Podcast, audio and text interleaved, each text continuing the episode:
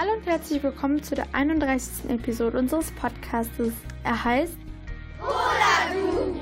Genau, Poladu, der Podcast am Landvermann Gymnasium Duisburg. Heute in der Moderation ist Suela Kinchi. Wir zögern nicht lange und fangen mit den Themen an.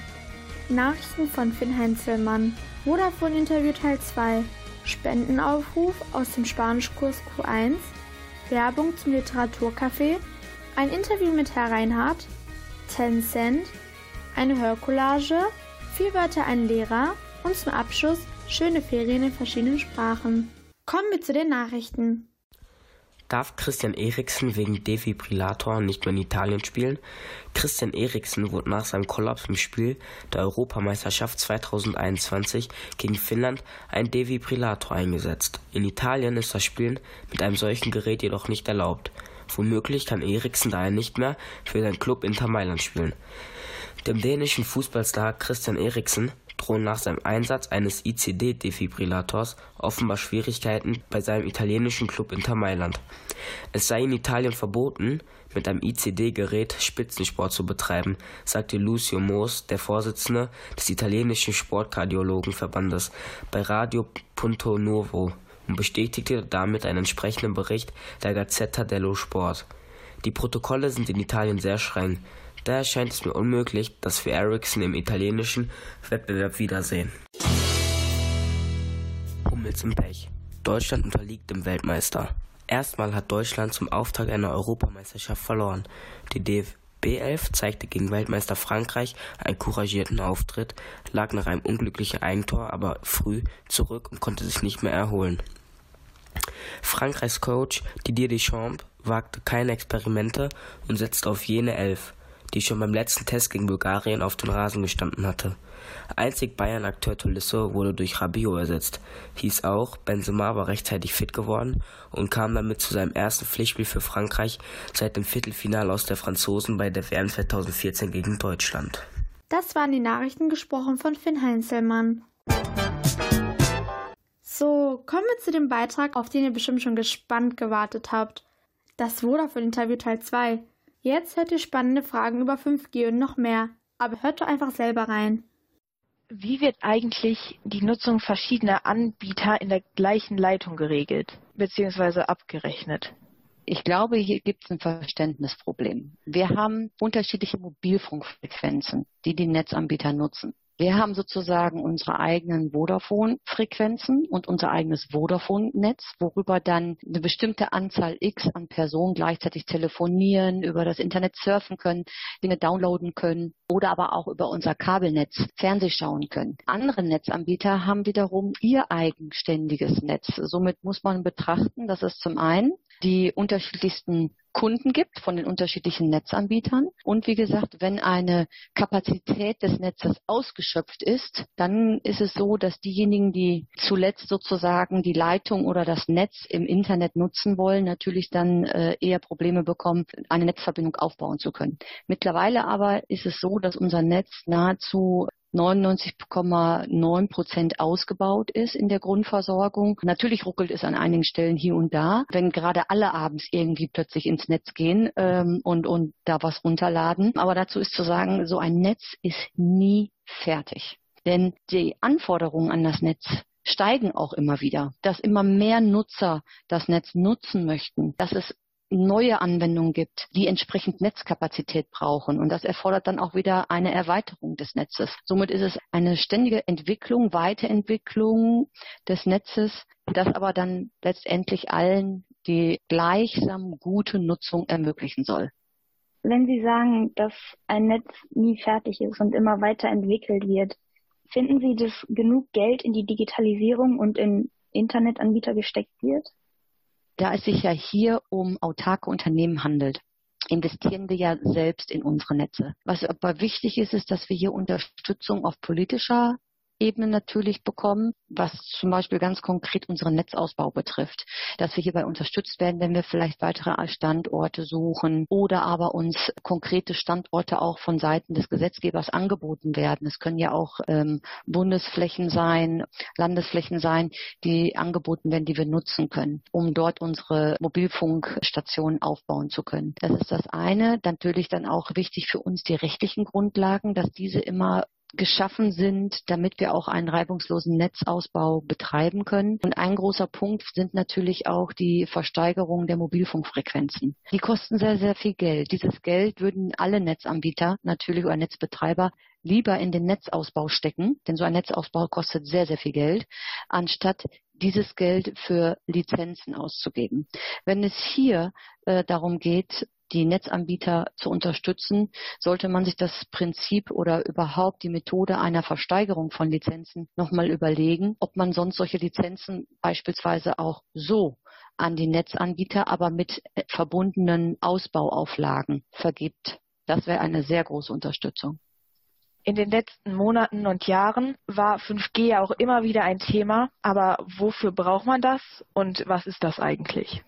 5G ist die fünfte Mobilfunkgeneration, die die Anwendung nahezu in Echtzeit ermöglichen. Das heißt, wenn wir jetzt an intelligente, autonom fahrende Autos denken, die über das 5G-Netz miteinander kommunizieren, das heißt, das würde bedeuten, man braucht eigentlich gar keine Ampel mehr, weil ein Auto, was sich durch den Verkehr bewegt, mitbekommt durch die 5G Übertragung, wo sich in der Nähe andere Autos befinden und in welcher Geschwindigkeit diese Autos beispielsweise auf dieselbe Kreuzung zusteuern, wie ich es tue in meinem autonom fahrenden Auto. Und die Autos dann selbst regulierend fahren und entsprechend rücksichtsvoll fahren, sodass es hier zu keiner Kollision kommt, sondern das eine Auto dann automatisch seine Geschwindigkeit drosselt, damit das andere vorher die Kreuzung passieren kann und ich dann geschmeidig aber trotzdem durchfahren kann. Ich muss dafür nicht auf die Bremse treten, sondern kann entsprechend gemäßigt weiterfahren und und durchfahren. Auch in der Industrie findet 5G eine wichtige Rolle, wenn es um die Produktion geht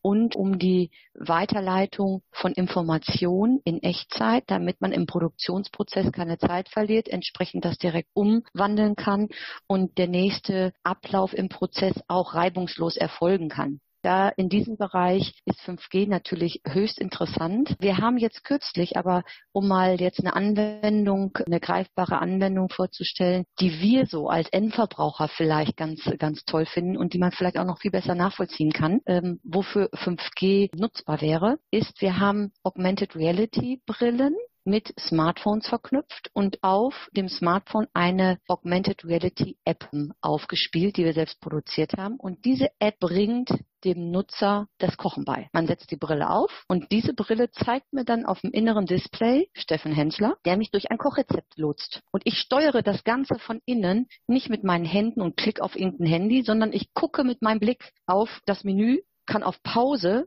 drücken, indem ich länger auf diesen Punkt nur gucke. Ich gucke länger wieder auf den Punkt Start und das Programm geht weiter und führt mich durchs Menü. Ich muss nicht mehr durch ein Kochbuch blättern und gucken hier, äh, wie ging es jetzt hier weiter oder ich muss auch nicht auf mein Handy gucken und tippen oder aufs Tablet und bei Chefkoch beispielsweise schauen und scrollen. Nee, das geht alles jetzt dann über diese Brille und dann auch in Echtzeit und das Ganze funktioniert über 5G. Und wenn wir jetzt noch einen Schritt weiter denken, da arbeiten wir jetzt gerade dran. Also diese Anwendung gibt es jetzt. Das ist die Augmented Reality Brille von Unreal mit unserer Giga AR App. Und wir arbeiten aktuell jetzt daran, dass die Brille so intelligent wird, dass wenn ich den Kühlschrank aufmache und habe die Brille auf und gucke da rein, dann registriert die Brille sofort, welche Lebensmittel ich im Kühlschrank habe. Und beispielsweise kann ich dann fragen, okay, was kann ich daraus kochen? Und dann bietet die Brille mir automatisch, verarbeitet diese Information über künstliche Intelligenz und gibt mir sofort ein Feedback. Hör mal, das Rezept und dies Rezept und diese Rezepte kannst du mit den äh, Nahrungsmitteln, die hier in deinem Kühlschrank sind, kannst du zaubern.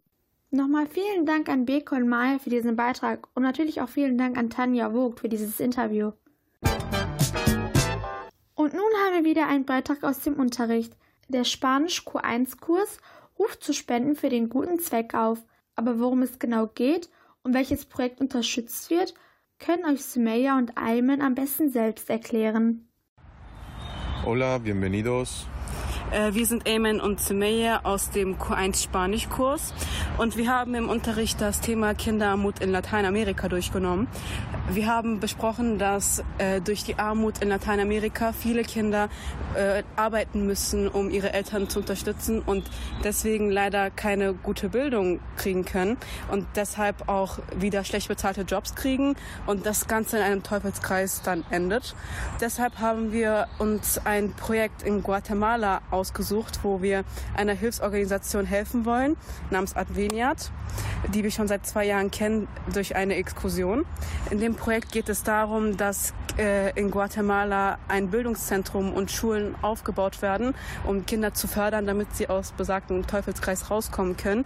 Und wir würden uns sehr über diese Spenden freuen, die sie, mit denen sie uns möglicherweise unterstützen könnten. Muchas gracias por vuestra atención. Hasta luego. Eine tolle Sache. Wie ihr bestimmt schon gemerkt habt, hat der Kurs auch in den letzten Wochen schon Eis gekauft, um mit dem Erlös den Kindern in Guatemala zu helfen. Wer diese Gelegenheit nicht nutzen konnte, kann aber trotzdem noch etwas Gutes und das Projekt des Spanischkurses unterstützen, indem er dem Spendenaufruf auf unserer Schulhomepage folgt und den dort hinterlegten QR-Code nutzt, um direkt auf die Internetseite der unterstützten Organisation zu gelangen.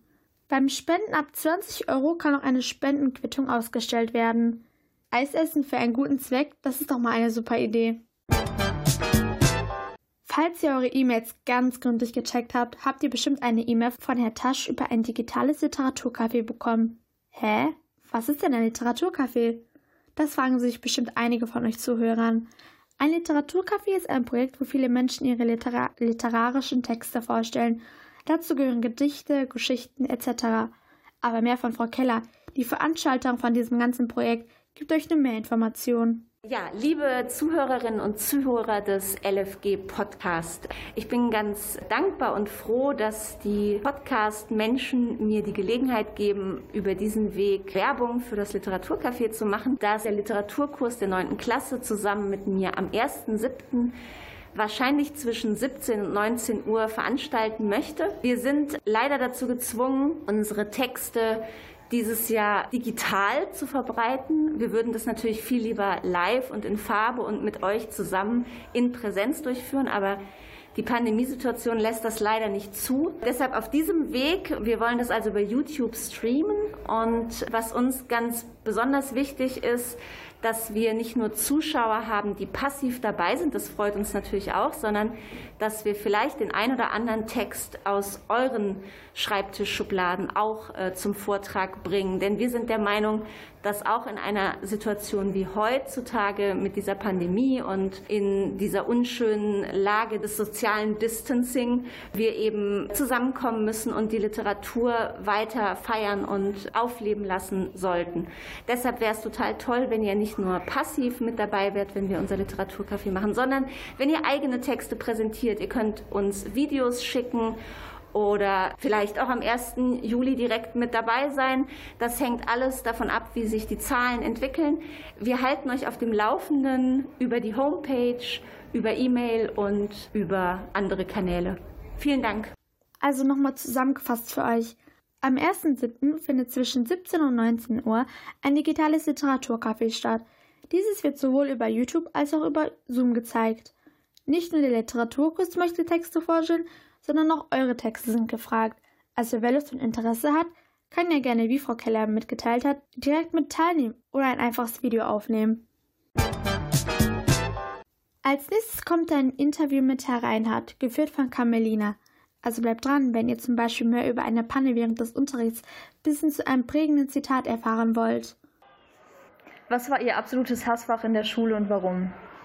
Äh, absolutes Hassfach in der Schule war wahrscheinlich im naturwissenschaftlichen Bereich irgendwas. Ich würde sogar fast Chemie sagen.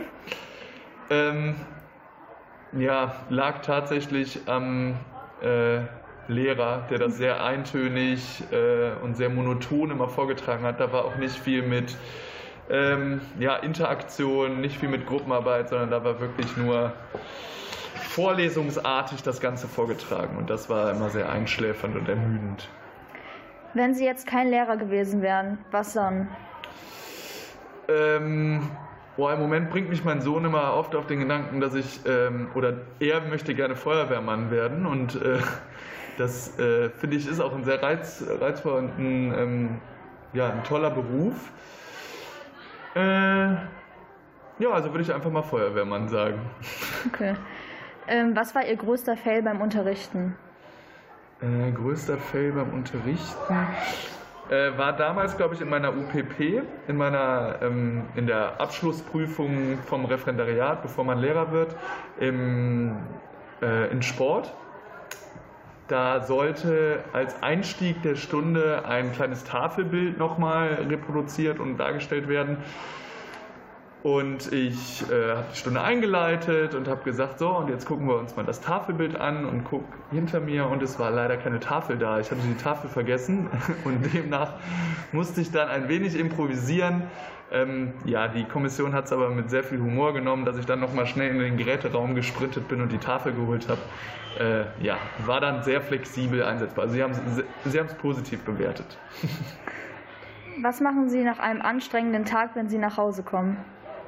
Äh, boah, mit, mein, mit meinem Kind spielen, ähm, Zeit mit meiner Familie verbringen.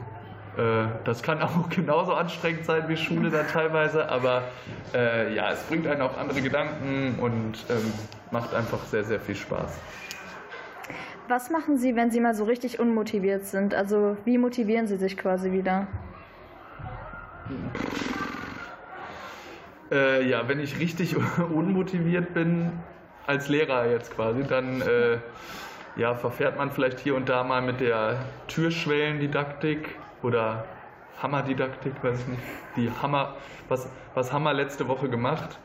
Oder sich in der Türschwelle überlegen, äh, was man jetzt macht, wenn man wirklich keine Zeit hat, irgendwas vorzubereiten oder unmotiviert ist. Ähm, ja, was mache ich, um mich wieder zu motivieren? Ich denke an die Schülerinnen und Schüler ähm, und an den Reiz einer guten Stunde, äh, was, das, was das mit den Schülerinnen und Schülern macht, ähm, nämlich große Interesse an dem Fach, was man ja liebt, äh, zu wecken. Und so versuche ich mich dann aus diesem Motivationstal zu holen. Wenn Sie ein Tier sein könnten, welches wären Sie und warum? ich wäre wahrscheinlich ein Erdmännchen. Ich liebe Erdmännchen. Das ist mein absolutes Lieblingstier. Äh, ich finde, die haben eine hohe soziale Kompetenz, nämlich dass sie äh, gegenseitig Ausschau oder dass sie Ausschau nach Gefahr halten und ähm, auch wenn zum Beispiel die eine Hälfte äh, der Gruppe was isst, hält die andere Ausschau und guckt, ob irgendwelche Adler oder sonst was gerade im Anflug sind. Ähm, ja, und die sind einfach total niedlich. Also dieses Teamgefüge und diese soziale Kompetenz, die mag ich an äh, den Erdmännchen. Ich hoffe, ich sage da aus biologischer Sicht jetzt nichts Falsches, aber äh, das ist immer, was ich so sehe und das finde ich ganz toll an denen. Gibt es ein Zitat bzw. Spruch, das oder der Sie geprägt hat und Sie den Zuhörern auf den Weg geben möchten? Ähm, ja, von Michael Jordan gibt es äh, einen guten oder einen, einen, sehr passenden Spruch, wie ich finde. Äh, I, I can accept failure everyone fails at something, but I can't accept not trying. Und das versuche ich ja auch so ein bisschen ähm, ja, an meinen Sohn äh, weiterzugeben, dass es halt wichtig ist, äh, immer das auszuprobieren und nicht immer irgendwie Unterstützung äh, bei allen möglichen Sachen zu geben, sondern dass es wichtig ist, dass man etwas versucht.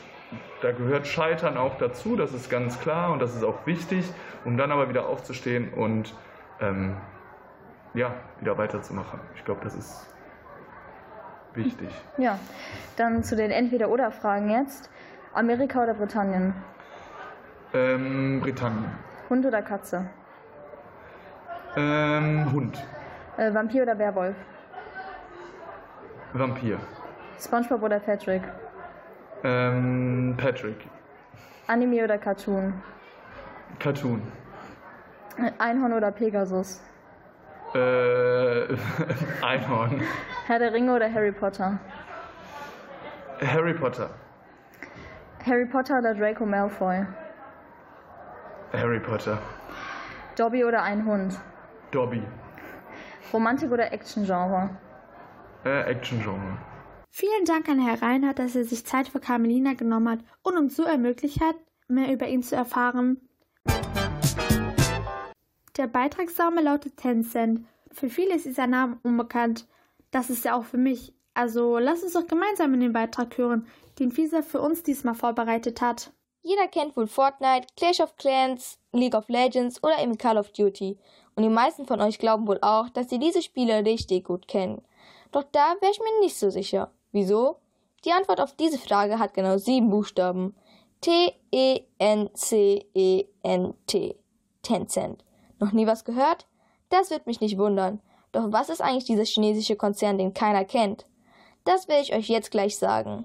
Tatsächlich wurde Tencent schon 1998 in Shenzhen gegründet. Die erste App, die sie rausbrachte, war OICQ. OICQ wurde dann später in QQ umbenannt. QQ sagt euch nichts?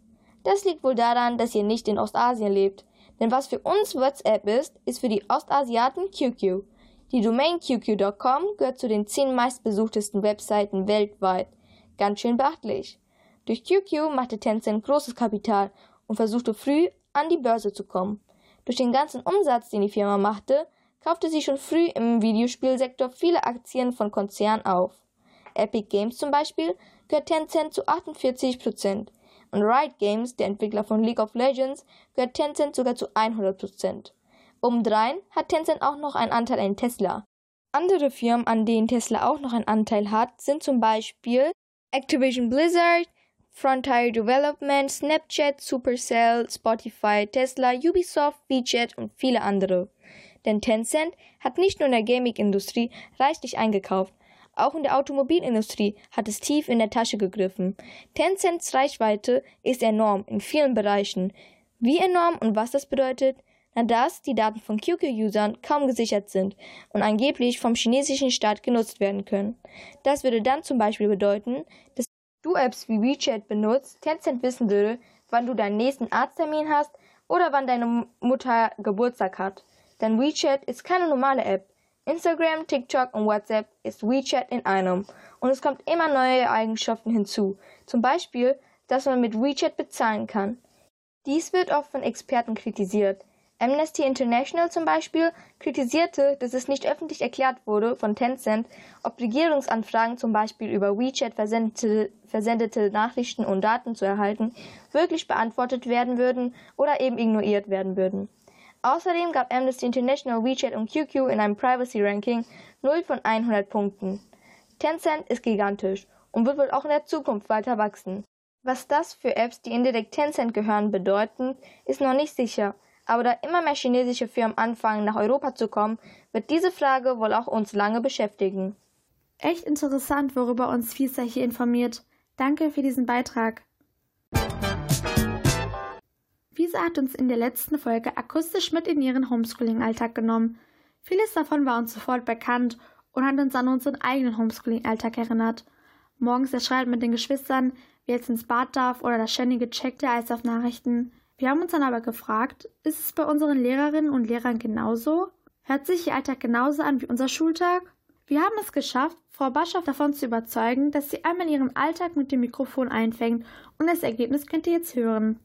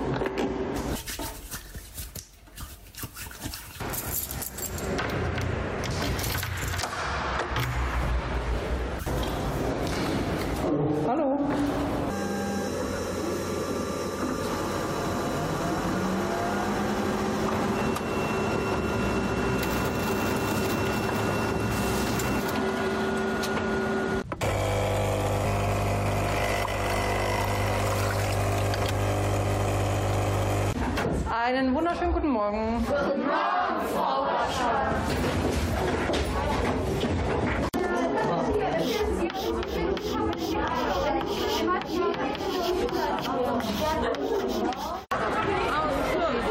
Entschuldigung, setze bitte die Maske auf. Danke.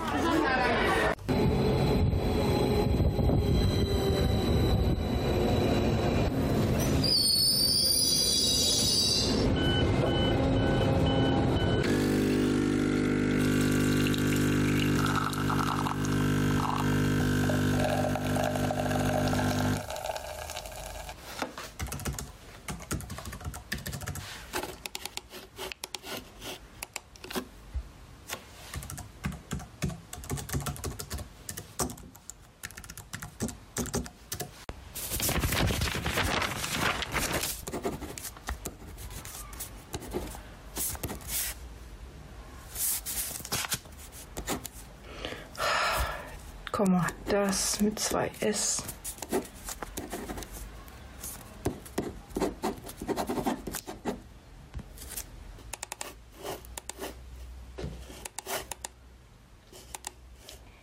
Zoom-Meeting starten. So, dann sind wir jetzt fertig. Danke. Bis Jo, morgen. tschüss. Ciao. Bis morgen.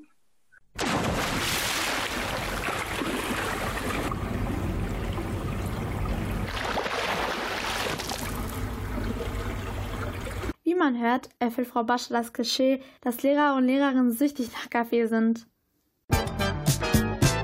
Die meisten von euch kommen wahrscheinlich aus Duisburg und auch diese Stadt muss sich immer weiterentwickeln. Suna Schröter stellt euch in diesem Beitrag das Projekt Campus Marxloh vor.